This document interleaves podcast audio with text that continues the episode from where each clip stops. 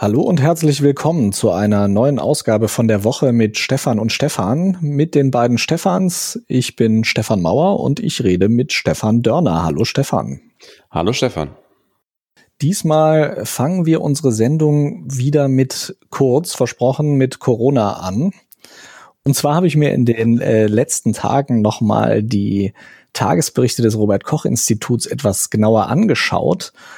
Und die haben da ja immer so sehr bestimmte Kategorien, wo sie dann also etwas mehr als die einfachen Fallzahlen vermelden. Und da gibt es eine Kategorie, die sehr spannend ist und wo mir einfach nochmal äh, ein paar Sachen aufgefallen sind. Und zwar ist die immer überschrieben mit Ausbrüchen.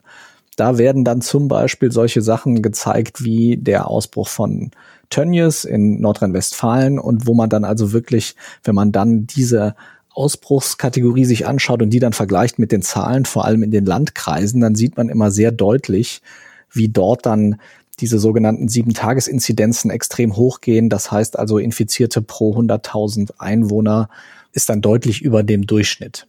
Seit Anfang Juni habe ich mir jetzt einfach mal jeden, äh, jeden Bericht angeschaut, was für Ausbrüche da waren. Und da ist mir besonders aufgefallen, dass wir an fast keinem Tag keinen Ausbruch hatten, der bezeichnet wurde mit äh, Kirchengemeinde, Glaubensgemeinschaft etc.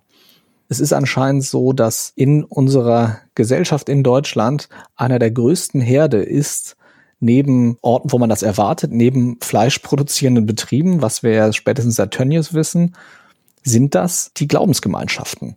Und das ist das Einzige, was nicht groß thematisiert wird. Also wir haben gelesen von Familienfeiern, wo das passiert ist. Wir haben gelesen von Asylunterkünften, wo das der Fall ist. Wir haben gelesen von großen Wohnblöcken, wo die Menschen sehr eng beieinander leben. Wir haben gelesen von Logistikzentren. Das war alles in den Medien.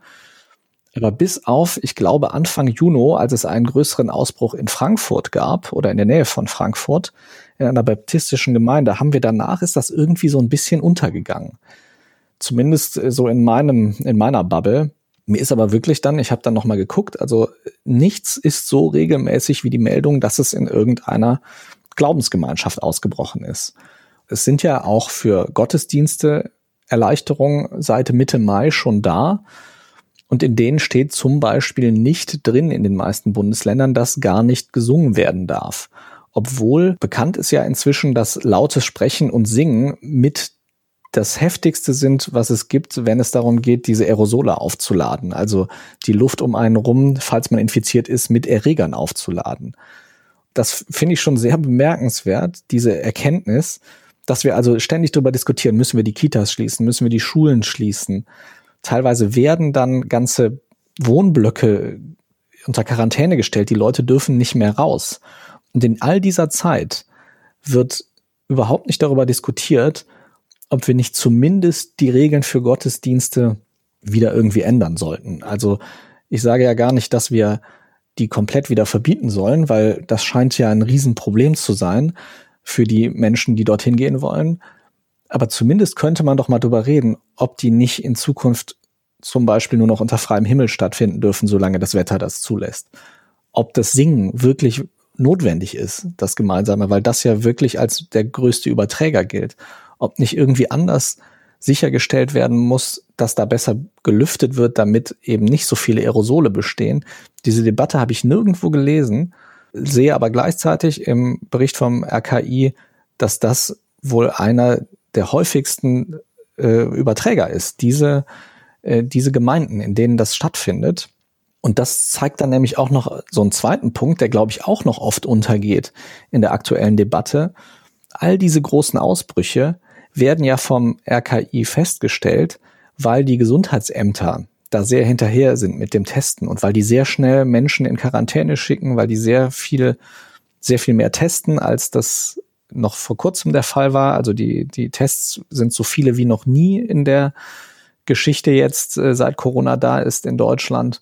Wir testen pro Woche aktuell ungefähr eine halbe Million Patienten die Gesundheitsämter, von denen es ja ungefähr 400 gibt in Deutschland, die sind da so hinterher. Die müssen aufpassen, dass eben diese ganzen Ausbrüche nicht eskalieren und sich und nicht überspringen in die Gesamtbevölkerung. Das ist eine wahnsinnige Arbeit und jeder einzelne Ausbruch ist ein gigantisches Risiko, weil wenn das bei irgendeinem Ausbruch nicht gelingt, Bei dem Tönnies-Fall ist es ja fast nicht gelungen, weil der einigermaßen spät entdeckt wurde. Da gab es ja auch schon erste übergesprungene Infektionen zum Rest der Bevölkerung im Landkreis.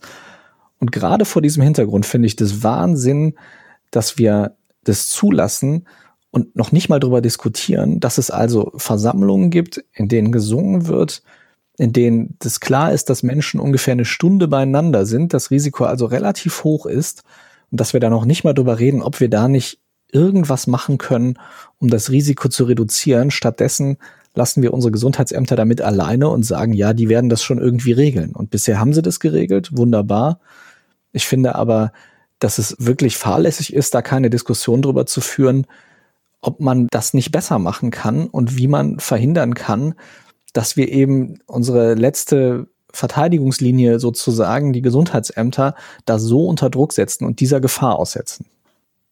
Ja, also zunächst mal muss ich dir zustimmen, was den Eindruck angeht. Ich habe auch keine mediale Debatte darüber wahrgenommen, dass es so häufig Ausbrüche in Religionsgemeinschaften gibt oder aus Religionsgemeinschaften heraus. Äh, ich habe auch nur diesen Fall der Baptistengemeinde in Frankfurt mitbekommen, was ja relativ am Anfang der Corona-Krise war. Ich frage mich, könnte es daran liegen, dass das alles so kleinere Ausbrüche sind? Also zum Glück, die sozusagen schnell von den Gesundheitsämtern unter Kontrolle gebracht werden. Anders als Tönnies zum Beispiel, was ja ein größerer Ausbruch äh, war, wodurch das Ganze ja medial so groß wurde. Ist das vielleicht der Hauptgrund, warum das bisher so unter der Wahrnehmungsschwelle abläuft? Oder liegt es auch daran, dass wir die äh, Einschränkungen von Religionsgemeinschaften nicht diskutieren, weil Religionsfreiheit vom Grundgesetz geschützt ist, während ja zum Beispiel sowas wie Kitas im Grundgesetz nicht vorkommen. Was ist so da deine Theorie? Also ich habe eher den Eindruck, dass da eine gewisse Angst besteht, das Thema zu diskutieren, eben weil, glaube ich, sehr schnell sonst die Rufe laut werden, dass das irgendwie eine Unterdrückung von Religionsfreiheit wäre, weil ich habe mir dann auch weiterhin mal ein paar Sachen angeguckt. Das, wovon du wahrscheinlich am ehesten doch noch irgendwie gelesen hast, war, dass in dem Wohnblock in Neukölln in Berlin, da gab es ja einen größeren Ausbruch mit deutlich mehr als 100 Fällen. Der geht wohl auch auf einen Pfarrer zurück, auf einen, äh, der dann ganz viele Leute in seiner Gemeinde angesteckt hat, die dann wiederum das in ihre Familien getragen haben. Es gibt aktuell einen Ausbruch äh, im Kreis Euskirchen, wo die wo die Fallzahl noch deutlich gestiegen ist. Also im, im Rest von NRW und in den umliegenden Landkreisen liegt die Sieben-Tage-Inzidenz unter fünf und in Euskirchen lag sie gestern am Samstag bei deutlich über zehn. Ich glaube bei 13,7 oder so. Es gab einen Ausbruch, einen äh, ziemlich großen in Bremerhaven Anfang Juni schon der ist dann später auf den ganzen Landkreis übergetreten auch. Also auch der war nicht trivial. Und die Glaubensgemeinde in Berlin, also in Neukölln, von der wird schon berichtet seit Anfang Juni bis in den Juli hinein hatten wir, wurde der erwähnt als wichtiger Ausbruch in den Berichten. Also über einen Monat lang hat der stattgefunden und äh, war dann erst im Griff. Also ich habe nicht das Gefühl, dass das irgendwie so kleine Mini-Brandherde sind, die schnell ausgetreten werden, sondern dass das wirklich etwas ist, was die Gesundheitsämter, wie gesagt, mit sehr viel Aufwand nachverfolgen müssen und wo auch sehr, sehr viele Menschen in Quarantäne geschickt werden. Es gab jetzt Anfang Juli in Germersheim in Rheinland-Pfalz wurde eine Kita geschlossen, nachdem sich in einem Gottesdienst das Virus ausgebreitet hat. Also das greift dann auch noch auf andere Bereiche des Lebens über. Und das finde ich dann halt schon heftig, wenn ich mir angucke, diese Ausbrüche sind da, über die wird auch berichtet, wenn man nach denen sucht. Aber es wird nicht darüber diskutiert, was das für unsere Eindämmungsmaßnahmen bedeutet. Die Möglichkeit äh, zu lüften haben wahrscheinlich viele Kirchen gar nicht. Ich vermute mal, viele Küchenfenster lassen sich gar nicht öffnen oder weil das so oft ältere Bauwerke sind mit diesen klassischen großen bunten Kirchenfenstern, die ich jetzt gerade so vor meinem imaginären Auge mir vorstelle, die sind ja gar nicht öffnenbar. Wobei du hast wahrscheinlich auch schon lange keine Kirche mehr besucht, oder? Ja, also außer als Tourist irgendwo, genau, also das sollte man vielleicht als Hintergrund dazu sagen. Wir sind jetzt natürlich beide nicht religiös und sprechen da also von außen drüber. Aber ja, wir haben ja auch keine Kinder und diskutieren über die Kita-Schließung und wir haben, sind auch sonst, gehören wir nicht zu jeder Bevölkerungsgruppe, deren Rolle gerade diskutiert wird. Insofern, gerade wenn man sich diese Zahlen anguckt, finde ich das auch, auch okay, wenn man als Gesamtgesellschaft über das mit den Kirchen diskutiert und eben sagt, dass es da andere Lösungen eigentlich geben muss und dass wir nicht riskieren sollten als Gesellschaft, dass wir solche offensichtlichen Infektionsherde zumindest unverändert zulassen. Ich sage ja, wie gesagt, ich sage noch nicht mal, dass jetzt Gottesdienste an sich nicht mehr stattfinden sollten, aber wir sollten uns da mehr Gedanken drüber machen, unter welchen Bedingungen und wie man da das besser verhindern kann, dass solche Ausbrüche dort passieren. Ja, also Singen scheint ja tatsächlich ein ganz, ganz wichtiger Faktor zu sein. Generell in geschlossenen Räumen ist die Ansteckungswahrscheinlichkeit ja viel größer. Das, worauf am Anfang in der ganzen Kommunikation im Zuge der Corona-Krise ja sehr viel Wert gelegt wurde, das Thema Hände waschen und so weiter, das scheint ja keine so besonders große Rolle zu spielen, auch Bargeld und so weiter, sondern in den meisten Fällen wird so wie es momentan scheint, die Infektion entweder im direkten Gespräch übertragen durch Tröpfcheninfektionen oder eben durch Aerosole, also das, diese kleinen Rückstände aus dem Rachenraum, die dann noch in der Luft bleiben. Also heftiges Atmen beim Sport oder eben Singen in der Kirche sind ebenso zwei Dinge, die diese Verbreitung der Aerosole sehr, sehr stark befördert. Du hattest ja mal eben im Vorgespräch so ein bisschen diese Regeln runtergerattert und was da alles für Hostien an Regeln gilt und äh, dass man da irgendwelche Handschuhe benutzen muss und so weiter. Und mir scheint da so ein bisschen die Prioritäten falsch gesetzt zu sein. Also da wäre es dann doch sehr viel sinnvoller, wahrscheinlich das Singen zu verbieten oder zu sagen, es darf eine Person vorne vorsingen, aber es dürfen nicht alle gemeinsam singen. Aber andererseits äh, ist es wahrscheinlich auch so, dass das gemeinsame Singen für viele Kirchgänger auch was sehr, sehr Wichtiges ist an dieser, an diesem Kirchenbesuch. Dann aber wiederum hast du ja gesagt, wie sieht's aus mit das nach draußen zu verlegen? Also es gibt ja schon viele Möglichkeiten, die man diskutieren könnte, auf jeden Fall. Ich glaube aber tatsächlich, meine, unserer beider persönlicher Meinung nach sind wahrscheinlich Kitas wichtiger als Kirchen, aber wir sind halt auch, wie gesagt, beide nicht religiös. Es ist wahrscheinlich tatsächlich schwieriger vom Gesetzgeber her, die äh, religiöse Ausübung zu rechtfertigen, als Kitas zu schließen, weil äh, die Kitas eben nicht vom Grundgesetz geschützt sind, oder? Ich weiß nicht, ob es wirklich was rein rechtliches ist, aber ich vermute tatsächlich, dass es schwieriger ist, einfach öffentlich sich hinzustellen und zu sagen, wir wollen da jetzt Gottesdienste einschränken. Das war ja auch eine der ersten Sachen, die entgegen dem Rat auch vieler Experten und Expertinnen wieder freigegeben wurde haben wir eben darüber geredet, die Dinge, die jetzt erlaubt sind, wieder, da steht dann in den Regeln sowas wie ja, langer Gesang soll bitte vermieden werden. Aber was heißt das schon? Und so genau haben wir das Virus ja jetzt auch noch nicht erforscht, dass wir sagen können, okay, 30 Sekunden Gesang gehen, aber zwei Minuten nicht. Also das scheint mir dann auch ein bisschen willkürlich. Wir haben da jetzt auch nicht die Patentlösung, aber zumindest sollte man mal ein bisschen offener drüber reden, wie kann man Gottesdienste ungefährlicher gestalten, was die Verbreitung von Viren angeht, insbesondere des Coronavirus. Wir haben noch ein zweites kurzes Corona-Thema, mit dem du dich etwas genauer befasst hast, Stefan. Ja, ich, ich wollte es nur ansprechen, weil es medial ziemlich stark rumging. Äh, wir können es aber auch kurz abhandeln. Es geht um die sogenannte Speer-App des AfD-Politikers Peter Felser. Der ist stellvertretender Vorsitzender der AfD-Bundestagsfraktion und hat, äh, so sagt er, auf eigene Kosten eine Speer-App entwickeln lassen, die in der Umgebung äh, Corona-Warn-Apps äh, finden soll. Und dazu muss man wissen, das, was diese App tut, das ist nichts anderes als einfach ein äh, Bluetooth-Scanner, der sozusagen nach aktiven Bluetooth-Verbindungen in der Gegend sucht. Und solche Apps gibt es schon viele, viele Jahre, auch kostenlos, äh, zum Beispiel im, im Android Store. Ramble ist zum Beispiel so eine ganz bekannte Lösung ähm, im Android Store. Und das, was diese App tut, das haben andere auch vorher schon getan. Also zum Beispiel Sicherheitsforscher, die einfach mal mit dieser App Ramble durch die Gegend gelaufen sind und dann nach einer bestimmten äh, ID gesucht haben und dann eben daran erkannt haben, dass hier aktive Corona-Warn-Apps unterwegs sind. Was diese App aber nicht tun kann, ist erstens genau zu orten, wer jetzt diese App benutzt in der eigenen Umgebung, weil der Abstand ähm, verschlüsselt übertragen wird, der Abstand zwischen den beiden Apps und weil auch die ID regelmäßig durchwechselt, äh, alle 15 Minuten. Das heißt, man weiß jetzt nicht genau, sind das jetzt hier drei Leute, vier Leute, fünf Leute, zehn Leute, die diese App benutzen, weil man ja nicht genau weiß, wann jetzt diese ID wechselt und ob das jetzt eine neue Person ist oder ob das immer noch dieselbe Person ist. Es ist letztlich viel Lärm um einen PR-Gag, der aber sehr gut funktioniert hat, muss man wohl sagen. Diese App kostet auch immerhin 1,19 Euro.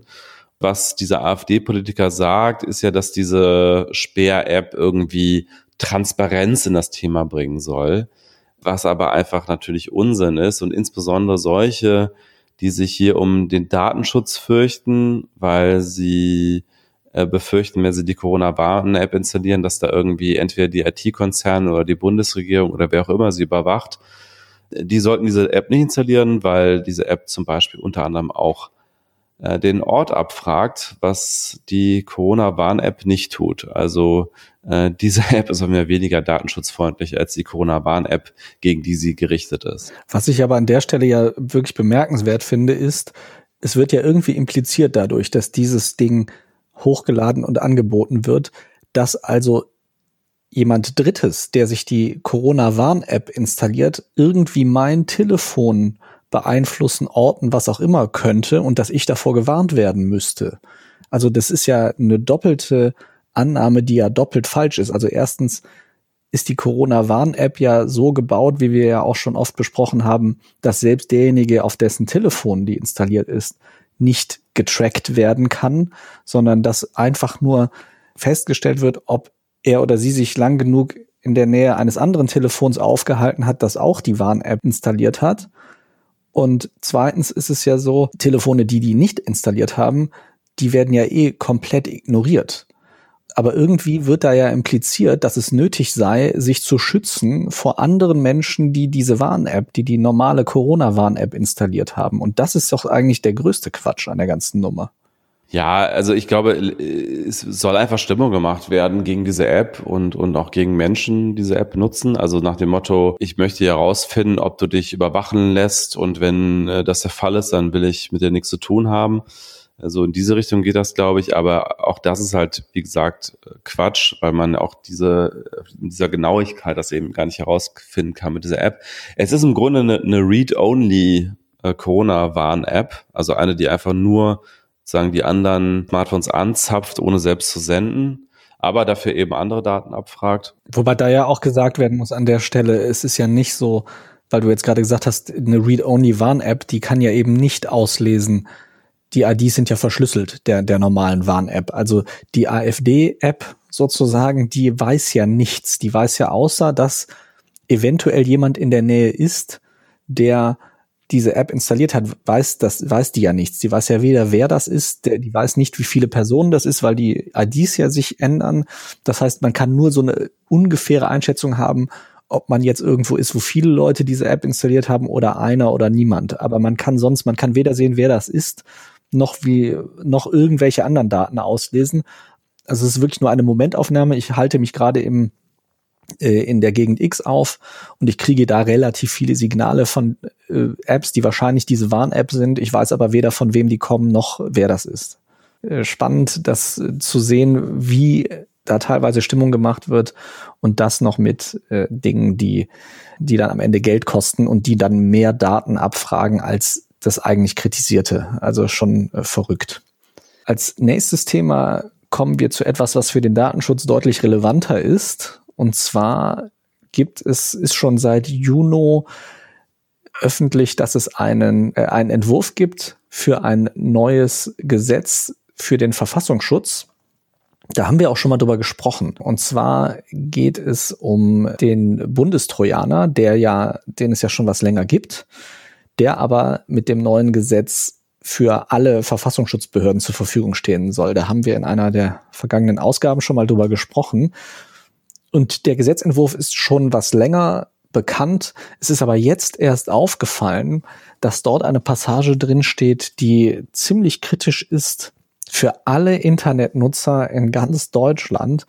Und zwar steht dort drin, dass die Provider, also die Anbieter von Internetzugängen, also Telekom, Vodafone etc., dass die in Zukunft verpflichtet werden können, nicht nur Daten abzuhören für die Verfassungsschutzbehörden, sondern die auch zu manipulieren.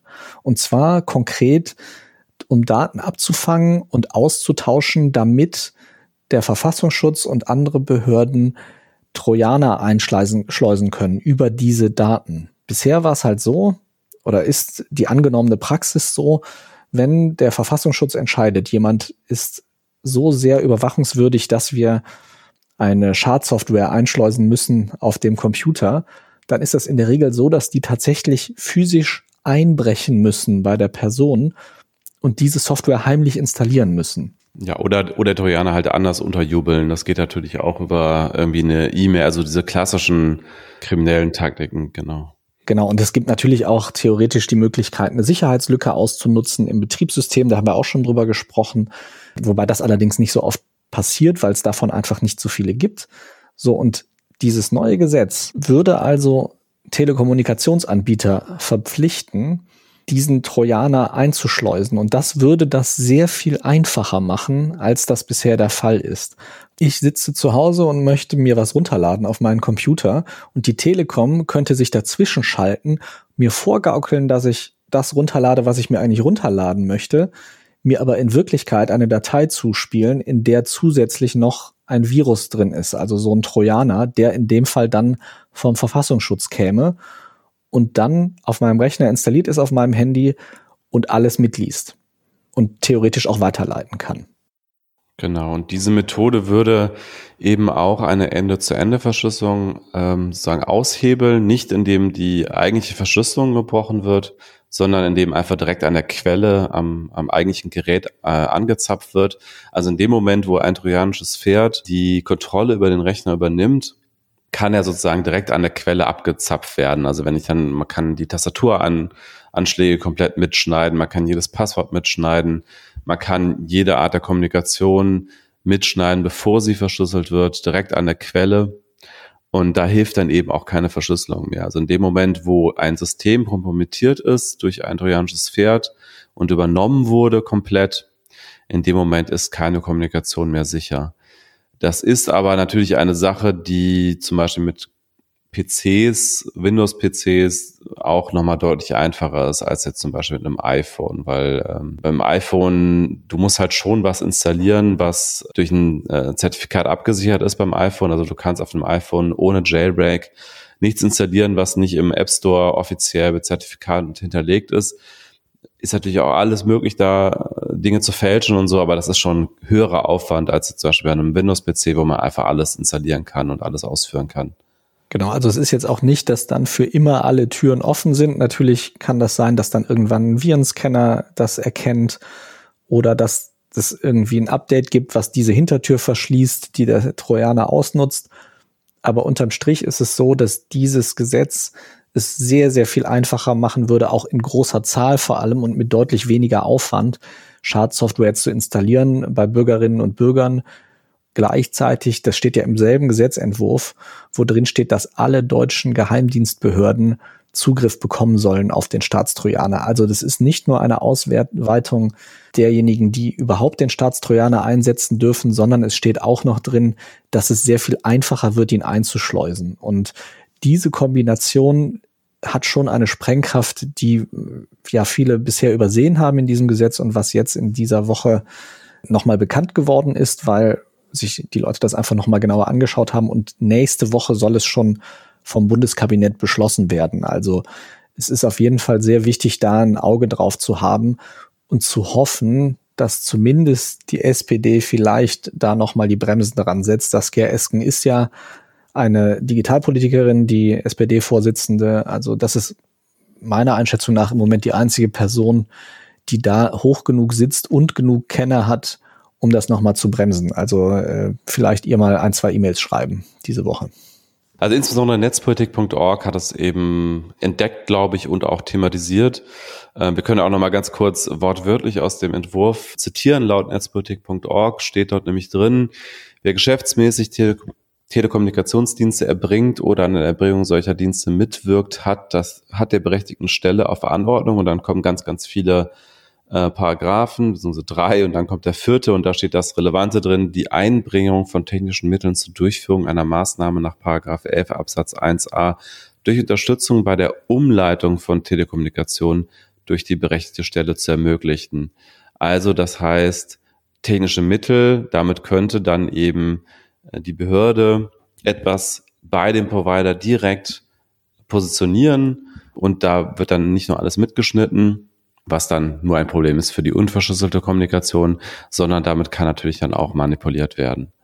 Genau, und das ist der Punkt, dass also die Behörden und nicht nur eine Behörde, sondern ich glaube insgesamt sind es 19 Geheimdienstbehörden, die wir haben in Deutschland, dass die alle das Recht hätten, von den Providern zu verlangen, den Datenstrom nicht nur abzufangen, sondern wirklich zu manipulieren. Und das ist ein Eingriff, der extrem weit reicht und gegen den auch alle Branchenverbände aufbegehren. Ganz viele Experten, Expertinnen sagen, das geht so nicht. Und das ist also nicht nur ein wahnsinniger Schaden für die Sicherheit online, sondern wirklich auch für das Vertrauen. Also ich kann ja dann in Zukunft meinem Provider einfach nicht mehr vertrauen, weil ich weiß, selbst wenn der sagt, nee, wir wollen die Daten nicht rausgeben, der kann gesetzlich nicht nur dazu gezwungen werden, Daten rauszugeben, sondern wirklich auch Daten zu manipulieren. Und das ist ein Eingriff, der, der einfach viel zu weitreichend ist. Und ich finde, dass wir wirklich absolut nicht zulassen dürfen, dass sowas in Gesetzesform gegossen wird. Wir haben hier noch aufgeschrieben, was diese Woche auch noch ziemlich breit getreten wurde, was wir aber jetzt auch nur kurz erwähnen wollen. Die polnische Suchmaschine PimEyes spricht man sie, glaube ich, aus. Und zwar ist es dort erstmals möglich gewesen, ein Foto hochzuladen als einfacher Internet-User, also ohne dass ich irgendwie einen Vertrag mit denen abschließen sollte oder musste.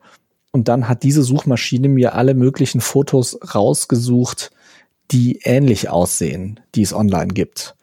Und zwar nicht nur Fotos, die ähnlich aussehen, sondern wirklich mit Gesichtserkennung, also wo diese Person drin zu sehen ist.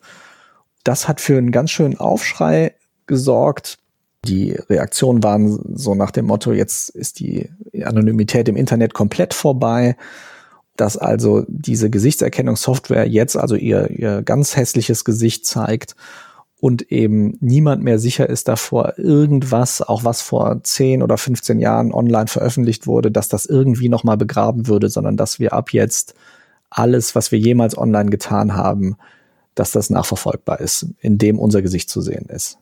Ja, ich habe diese Suchmaschine auch selber ausprobiert in meinem eigenen Foto und die hat auch wirklich sehr, sehr viele Fotos von mir im Netz gefunden und eben natürlich auch solche, die jetzt nicht mit meinem Namen gekennzeichnet waren, eben über die Gesichtserkennung. Allerdings, wenn man dann weiter runtergescrollt hat, dann habe ich natürlich auch immer mehr Fotos gesehen, die nicht mich zeigen, sondern andere Personen. Also unter anderem Christoph Schlingensief hat die Suchmaschine dann mit, mit Qualität zwei Sternen für mich gehalten. Ein Freund von mir hat es auch ausprobiert, der hat gesagt, dass die Suchmaschine vor allen Dingen ganz, ganz viele andere Leute erkannt hat, die nicht er war. Aber es ist natürlich trotzdem grundsätzlich damit möglich, viele Fotos aus dem Netz zu suchen, die irgendeine bestimmte Person abbilden. Auch vielleicht bestimmte Fotos, von denen diese Person gar nicht mehr weiß, dass sie die irgendwann mal ins Netz gestellt hat oder wo andere diese Fotos ins Netz gestellt haben. Du hast jetzt im Vorgespräch entdeckt, dass PimEye offenbar auf die Kritik reagiert hat und es inzwischen so ist, dass wenn man dort ein Foto hochladen will, dass man nur ein frisches äh, Foto direkt mit der eigenen Kamera aufgenommen äh, hochladen kann, äh, womit dann eben sichergestellt werden soll, dass man da sein eigenes Foto hochlädt oder halt das Foto von jemandem, der gerade einwilligt, weil er vor der Kamera ist und man nicht mehr fremde Fotos einfach so hochladen kann. Aber ganz grundsätzlich gilt halt, diese Technologie gibt es schon viele Jahre und man muss sich einfach bewusst sein, wenn man Fotos irgendwo ins Netz stellt, dann können die auch gefunden werden. Dessen sollte man sich einfach ganz generell bewusst sein. Eben, und es ist ja nicht so, dass jemand irgendeinen anderen Anbieter abhält, das wieder so anzubieten. Und es würde mich auch mal interessieren, wir sind jetzt beide mit einem deutschen Internetzugang online gegangen und haben das versucht. Das hat bei uns beiden tatsächlich nur geklappt, wenn man die Webcam aktiviert hat und andere Bilder konnte man nicht mehr hochladen, was ja noch vor wenigen Tagen der Fall war. Aber die Frage ist, was passiert denn, wenn ich zum Beispiel mit einem US-Zugang oder mit einem Zugang aus einem äh, völlig anderen Land dort auf die Seite zugreife? Ob dann auch noch das reduziert ist auf die Webcam oder ob ich dann vielleicht weiterhin das hochladen kann, wäre vielleicht mal ein spannendes Experiment, was wir machen könnten mit einem VPN, dass man einfach mal schaut, wie das, wie die Website aussieht, je nachdem, aus welchem Land man drauf geht. Das stimmt, ja. Ob sie das nur für die datenschutzkritischen Deutschen geändert haben, ja. Genau, also das ist auf jeden Fall was, wo ich, was ich mir vorstellen könnte, weil das ja hierzulande, glaube ich, auch die höchsten Wellen geschlagen hat, wo, wo man sich auch wirklich überlegen muss. Also das, da gibt's viele Artikel zu. Wir können auch mal ein oder zwei dazu in den Show Notes verlinken.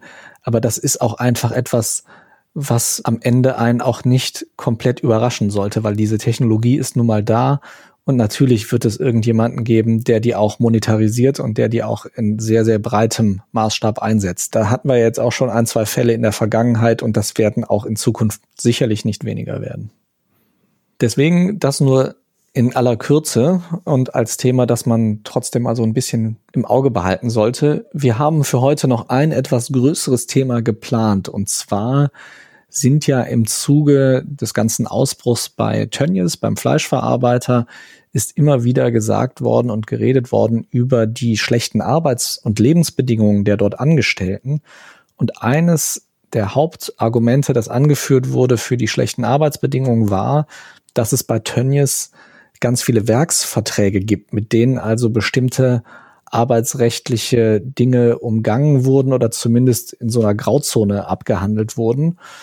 Und da hast du dich jetzt etwas genauer mit beschäftigt. Und deswegen, also ich habe auch ganz oft den Begriff Werksverträge jetzt gelesen in den vergangenen Wochen, würde aber dann trotzdem dich als den Experten von uns beiden dann jetzt mal gerne fragen, was genau heißt das denn? Also was genau ist denn anders daran, wenn ich jemanden mit einem Werksvertrag anstelle oder ihn für mich arbeiten lasse, als wenn ich dem einen Zeitvertrag zum Beispiel gebe? Ja, also die allermeisten Verbraucherinnen und Verbraucher haben selber schon mal tatsächlich mit Werksverträgen zu tun gehabt, auch wenn sie es vielleicht gar nicht, äh, vielleicht sind dessen vielleicht gar nicht bewusst waren, nämlich immer dann, wenn man Handwerker verpflichtet. Das ist in der Regel ein Werkvertrag. Beim Werkvertrag wird ein Preis festgesetzt und der Unternehmer wird verpflichtet, ein bestimmtes Werk zu erbringen. Und dieses Werk, das kann eben verschiedenstes sein. Also es kann eine Handwerksdienstleistung sein, das kann ein IT-Dienstleister sein, das kann äh, ein Maler sein, was auch immer. Und wie dieser Unternehmer dann dieses Werk äh, umsetzt, also wie er sozusagen den, den Werksvertrag erfüllt, wie viele Arbeitsstunden er dafür braucht, welche Mittel er einsetzt und so weiter, das ist dem Unternehmer selbst überlassen. Das ist an sich jetzt überhaupt nichts Ungewöhnliches oder hat nicht immer unbedingt mit Ausbeutung zu tun das ist erstmal etwas, was, was in vielen Kontexten relevant ist. Wie gesagt, eben auch für viele Endverbraucher, wenn sie Handwerker zum Beispiel beauftragen. Im Bereich der Fleischindustrie wurden diese Werksverträge aber, kann man sagen, systematisch missbraucht. So sieht es zumindest gerade die Politik und so sehen es auch Gewerkschaften. Deswegen will Hubertus Heil diese Werkverträge jetzt ab 2021 in der Fleischindustrie verbieten. Und es war eben in dieser Fleischindustrie gängige Praxis, die, die harte Arbeit über diese Werksverträge meist an osteuropäische Beschäftigte zu vergeben. Und häufig kamen dann noch solche Konstruktionen wie Subunternehmertum und auch Sub-Subunternehmertum und man kann das Ganze noch beliebig fortsetzen. Es gibt auch Sub-Sub-Sub-Unternehmer, wie man zum Beispiel auch aus der Paketbranche kennt zum Einsatz.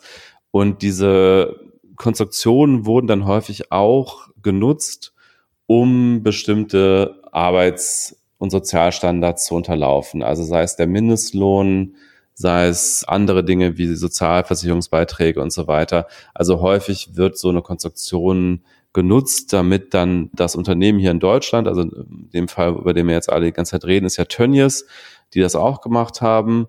Tönnies war dann eben nur ungefähr für 20 Prozent der Mitarbeiterinnen und Mitarbeiter verantwortlich und 80 Prozent der harten Arbeit wurde halt outgesourced sozusagen. Anders als in der Textilindustrie wurde das nicht geografisch outgesourced, sondern einfach über die Verträge und die Arbeiter, die kamen dann meistens aus Südosteuropa, jetzt Rumänien war zum Beispiel viel die Rede von zuletzt. Und die Gewerkschaft Nahrung, Genuss, Gaststätten, NGG, fordert eben auch schon lange, dass dieses System der Werksverträge äh, verboten wird für die Fleischindustrie. Und die sagen, dass ungefähr, also bis zu 80 Prozent der Belegschaft aus Kernbereichen der Produktion ausgeliefert wurden und sich die Arbeitgeber so um ihre Verantwortung für den Arbeitsschutz drücken. Und es gibt jetzt auch nachgewiesene Fälle, wo eben solche gesetzlichen Anforderungen wie Mindestlohn unterlaufen wurden.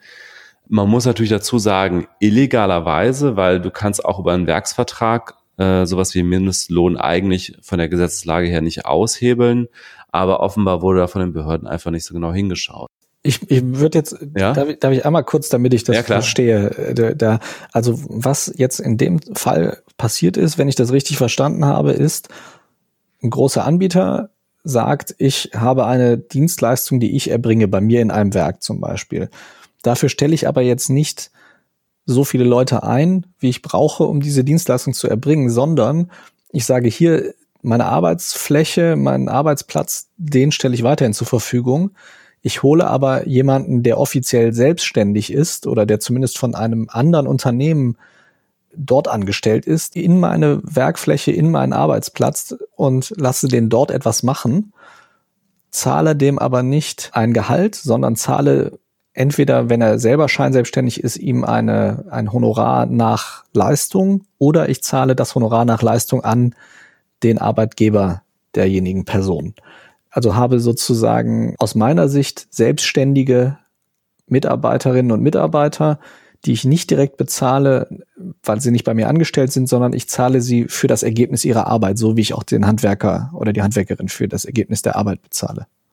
Genau, man muss ja nochmal zwischen zwei Phänomenen unterscheiden. Das eine ist das Thema äh, Scheinselbstständigkeit. Das hat man ja ganz häufig so im Bereich der Paketzulieferer zum Beispiel. Da ist ja häufig so, ähm, dass tatsächlich der, der einzelne äh, Paketzulieferer dann der Unternehmer ist. Also dass dann zum Beispiel, hm, ich will jetzt keinen Namen nennen, weil ich weiß nicht genau, welche Unternehmen diese Praxis verfolgen, aber ich glaube zum Beispiel Hermes war mal in den Schlagzeilen deswegen. Also Hermes hat dann Subunternehmer beauftragt, das waren dann wirklich Einzelunternehmer, die aber de facto keine richtigen Unternehmer waren, sondern letztlich auch abhängig waren von Hermes und die haben dann auf eigene Rechnung sozusagen gearbeitet. Und so kann es natürlich dann auch relativ einfach den Mindestlohn unterlaufen. Wenn die es dann halt nicht schaffen, mit ihrer Selbstständigkeit, in Anführungszeichen, äh, auf einen Mindestlohn zu kommen, dann ist es halt sozusagen unternehmerisches Risiko. Das ist das Thema Scheinselbstständigkeit. In dem Falle von Tönnies und generell der Fleischindustrie ist es nochmal ein bisschen anders. Da ist es ja nicht so, dass die jetzt einzelne Mitarbeiter als Unternehmer mit denen einen Werkvertrag aushandeln, sondern die sourcen das an ein Subunternehmen aus. Also die haben ein, äh, eine Fleischindustrie, eine Fleischverarbeitung und die haben dann sowas wie den Bereich Zerteilung oder ich kenne mich jetzt nicht so aus bei den Prozessen der Fleischindustrie, aber es gibt Schlachtung, Verteilung, was immer, irgendwie ähm, verschiedene Prozesse und jeder Prozess wird dann an ein einzelnes Subunternehmen ausgegliedert und diese Werkverträge sind ja eigentlich äh, in solchen Fällen vor allen Dingen für so Lastspitzen gedacht. Also so, wenn du so eine Saisonarbeit hast, das ist natürlich irgendwie sinnvoll, äh, wenn du normalerweise irgendwie 100 Mitarbeiter brauchst, um irgendwie die Nachfrage zu befriedigen und dann hast du irgendwie so eine Saisonspitze, wo du plötzlich 200 brauchst, dann willst du ja nicht 100 Leute zusätzlich anstellen, inklusive Kündigungsschutz und so weiter, sondern dann hast du, dann kannst du in solchen Fällen dann eben mal ein Subunternehmen beauftragen, was dir diese Mitarbeiter zeitlich begrenzt zur Verfügung stellt und danach dann eben den Vertrag wieder kündigen. Und in der Fleischindustrie ist diese Art des Subunternehmertums aber zum Normalfall geworden, auch für den Kernbereich und völlig unabhängig von irgendwelchen saisonalen Schwankungen. Also da wurde einfach die ganz normale Arbeit inzwischen überwiegend von solchen Subunternehmen durchgeführt. Und diese Subunternehmer müssten den eigenen Mitarbeitern schon den Mindestlohn zum Beispiel zahlen. Die sind aber dann häufig nicht so greifbar, weil das dann zum Beispiel rumänische Unternehmen sind. Äh, das heißt also, die Behörden vor Ort kontrollieren dann, ob äh, Tönnies den eigenen Mitarbeiter Mindestlohn bezahlt, beziehungsweise die direkt bei Tönnies angestellten Mitarbeiter sind ja meistens sogar noch tarifgebunden. Das ist ja nochmal was anderes. Die kriegen dann sogar noch mehr Geld. aber die äh, Subunternehmer, da ist dann die Struktur meist äh, undurchsichtig oder die haben einen Unternehmenssitz im Ausland oder aus anderen Gründen gucken da die Behörden nicht so genau hin. Und da ergeben sich dann eben solche Lücken, dass diese Subunternehmen diese Sozialstandards nicht einhalten. Wie gesagt, illegalerweise. Also eigentlich dürftest du auch über Werksverträge diese äh, Sozialstandards nicht, nicht aushebeln.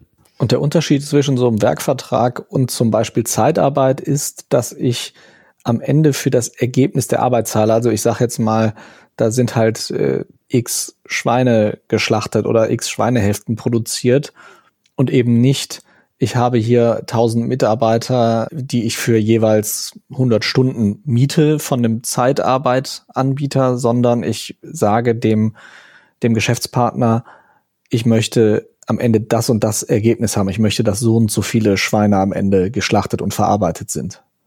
Genau, es wird sozusagen das Ergebnis der, der Leistung äh, vereinbart. Und was da an Geld fließt, da sagt das Arbeitsrecht ja auch gar nicht. Was das, das ist sozusagen ein, ein freies äh, Verhandeln zwischen zwei Unternehmen. Also das eine Unternehmen zahlt dem anderen Unternehmen Geld dafür, dass es eine bestimmte Leistung erbringt. Und vereinbart nicht im Detail, wie das andere Unternehmen jetzt die Leistung erbringt, also wie viele Arbeitsstunden da reinfließen, wie viele Mitarbeiter da beschäftigt werden. Aber das andere Unternehmen ist natürlich trotzdem verpflichtet, die Sozialstandards einzuhalten, also zum Beispiel Mindestlohn. Aber das wurde immer wieder ausgehebelt. Und inzwischen deutet sich an, dass der Verband der Fleischwirtschaft sogar seinen Widerstand aufgegeben hat gegen das Verbot der Werksverträge in der Fleischindustrie. Die Geflügelwirtschaft allerdings hält das für verfassungswidrig, dass sozusagen hier nur für eine bestimmte Branche die äh, Werksverträge verboten werden sollen. Es gibt eine Ausarbeitung des Wissenschaft Wissenschaftlichen Dienstes des Bundestags über die Frage, ob das verfassungsgemäß wäre, jetzt nur die Fleischindustrie, also nur für die Fleischindustrie die Werksverträge zu verbieten. Und das Ergebnis des Wissenschaftlichen Dienstes des Bundestags ist, dass es wohl vermutlich verfassungsgemäß wäre. Als Präzedenzfall wird da angegeben das Verbot der Leiharbeit im Baugewerbe was auch vom Bundesverfassungsgericht bestätigt worden ist. Das ist ja auch so ein ähnlicher Fall. Also im Baugewerbe wurde eben Leiharbeit über, über viele Jahre systematisch missbraucht, dieses Instrument, und dann wurde es irgendwann verboten. Da haben dann äh, die Branchenverbände gegen geklagt und das hat das Bundesverfassungsgericht dann trotzdem für rechtens erklärt. Der wissenschaftliche Dienst des Bundestages schreibt, ob der Eingriff gerechtfertigt ist, müsse zudem auch daran gemessen werden, ob zuvor mildere Mittel zur Problembeseitigung nicht gewirkt hätten. Dies sei in der Fleischindustrie der Fall. Äh, für eine abschließende Beurteilung verweist der Dienst auf die Vorlage des konkreten Gesetzentwurfs, gibt dafür jedoch einen Tipp, ob das Begründen die Eindämmung des Corona-Pandemie-Geschehens reicht, äh, sei fraglich. Man muss aber dazu sagen, auch die Gewerkschaften sind jetzt nicht generell gegen Werkverträge. Also es gibt da zum Beispiel eine Studie der äh, Böckler Stiftung, das ist ja eine gewerkschaftsnahe Stiftung. Dort heißt es zum Beispiel, Werkverträge ermöglichen es Unternehmen Leistungen, die sie aus Zeit-, Kapazitäts- oder Know-how-Gründen nicht selbst erbringen können, fremd zu beziehen. Äh, mit anderen Worten, es, es kann legitim sein, äh, solche Werkverträge einzugehen. Es ist nicht generell so, dass die immer missbraucht werden.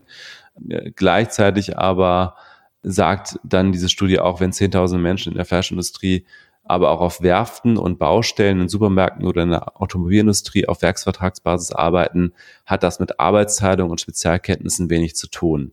Sozusagen das Instrument ist sinnvoll in bestimmten Zusammenhängen, aber gerade in der Fleischindustrie, aber auch äh, bei Werften, Baustellen, Supermärkten wird das teilweise auch systematisch unterlaufen. Ja, und mir fällt vor allem auch auf, also das in dem Vergleich oder in dem Zusammenhang mit dem, was du eben gesagt hast, also wenn das quasi die Grundlast ist, die das Unternehmen damit bestreitet und eben nicht irgendwelche Lastspitzen und dass dann die Menschen auch wirklich in den eigenen Räumlichkeiten arbeiten und es eigentlich sich überhaupt nicht unterscheidet von der Tätigkeit, die jemand Festangestelltes dort macht. Das sind ja alles Elemente, wenn die zusammenkommen, dann wirkt das ja durchaus so, als wäre das einfach nur eine Möglichkeit oder hauptsächlich zumindest eine Möglichkeit, um da bestehende Regelungen zu umgehen. Wenn, wenn es natürlich jetzt so ist, das ist ein sehr saisonales Geschäft, ich habe irgendwas, wo es keine Ahnung, ein Weihnachtsgeschäft gibt oder so und da brauche ich halt doppelt so viele Mitarbeiterinnen und Mitarbeiter in den Monaten davor, dann ist es ja was anderes. Aber wenn ich meine Grundlast dadurch bestreite und es nicht unterscheidbar ist, wer jetzt fest und wer über, äh, über, über einen Werkvertrag bei mir arbeitet, dann liegt der Verdacht ja schon sehr nah, auf jeden Fall. Also da muss man einfach sagen, das hat sich sozusagen die Fleischindustrie selbst eingebrockt, dass sie dieses Instrument in den letzten Jahren, wahrscheinlich sogar zehn Jahren oder so, so systematisch missbraucht hat, dass da jetzt so ein Verbot im Raum steht. Es gibt ja auch andere Branchen, wo, wo Werksverträge sehr, sehr üblich sind, zum Beispiel auch die Automobilkonzerne.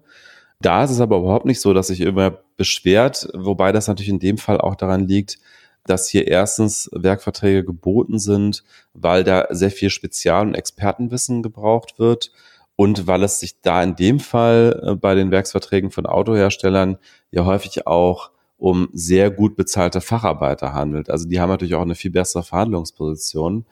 Und bei den äh, Mitarbeiterinnen und Mitarbeitern, über die wir jetzt gerade sprechen, der Fleischindustrie, das sind ja häufig dann äh, ungelernte oder gering qualifizierte, die da sehr harte Arbeit machen, aber die eben recht schlecht bezahlt ist und wo der Druck eben auch entsprechend hoch ist. Und wo dann die Werkverträge sozusagen der Umweg sind, um es schwieriger zu machen für die deutschen Behörden, Dinge auch zu kontrollieren nach dem deutschen Arbeitsrecht. Weil wenn ich natürlich das schaffe, Menschen dauerhaft oder zumindest sehr lange auf deutschem Boden arbeiten zu lassen, die sind aber nicht bei einem deutschen Unternehmen angestellt, das macht es natürlich sehr viel schwieriger für die deutschen Behörden da überhaupt einen Finger drauf zu kriegen. Das ist ja, denke ich mal, das hört sich für mich zumindest so an, als wäre das jetzt an der Stelle das Kalkül gewesen.